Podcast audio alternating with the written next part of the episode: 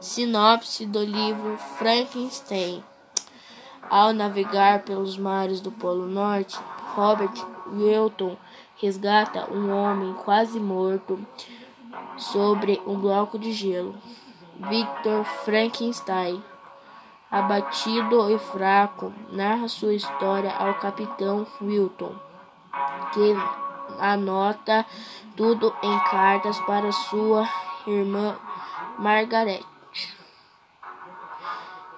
Após a morte de sua mãe, Victor fica obcecado pela ciência e medicina e auxiliado pelo experime pelos experimentos e informações do professor Waldman. Tenta a todas as maneiras criar vida a partir de matéria morta.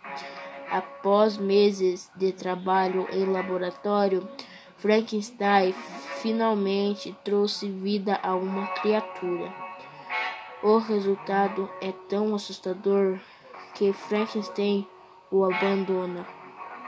A criatura foge, mas aprende a falar e ler ao observar as outras pessoas.